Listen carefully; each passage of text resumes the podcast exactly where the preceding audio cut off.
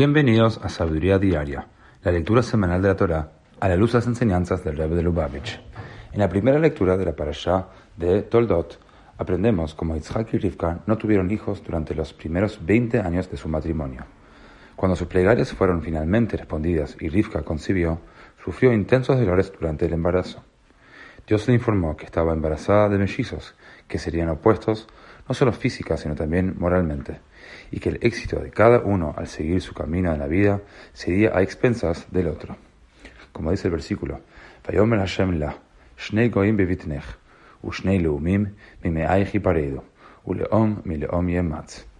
Dios le dijo a ella, hay dos naciones en tu vientre, dos poderes saldrán de ti, la mano superior pasará de un poder al otro. Hasidut nos enseña que metafóricamente Jacob y Esav representan las dos almas y sus instintos opuestos que existen dentro de cada uno de nosotros. Todos poseemos un Jacob interno, es decir, nuestra alma divina con sus instintos divinos, y también un Esav interno, es decir, nuestra alma animal con sus instintos egoístas. Cuando nuestra alma divina se afirma, debilita las tendencias materialistas del alma animal.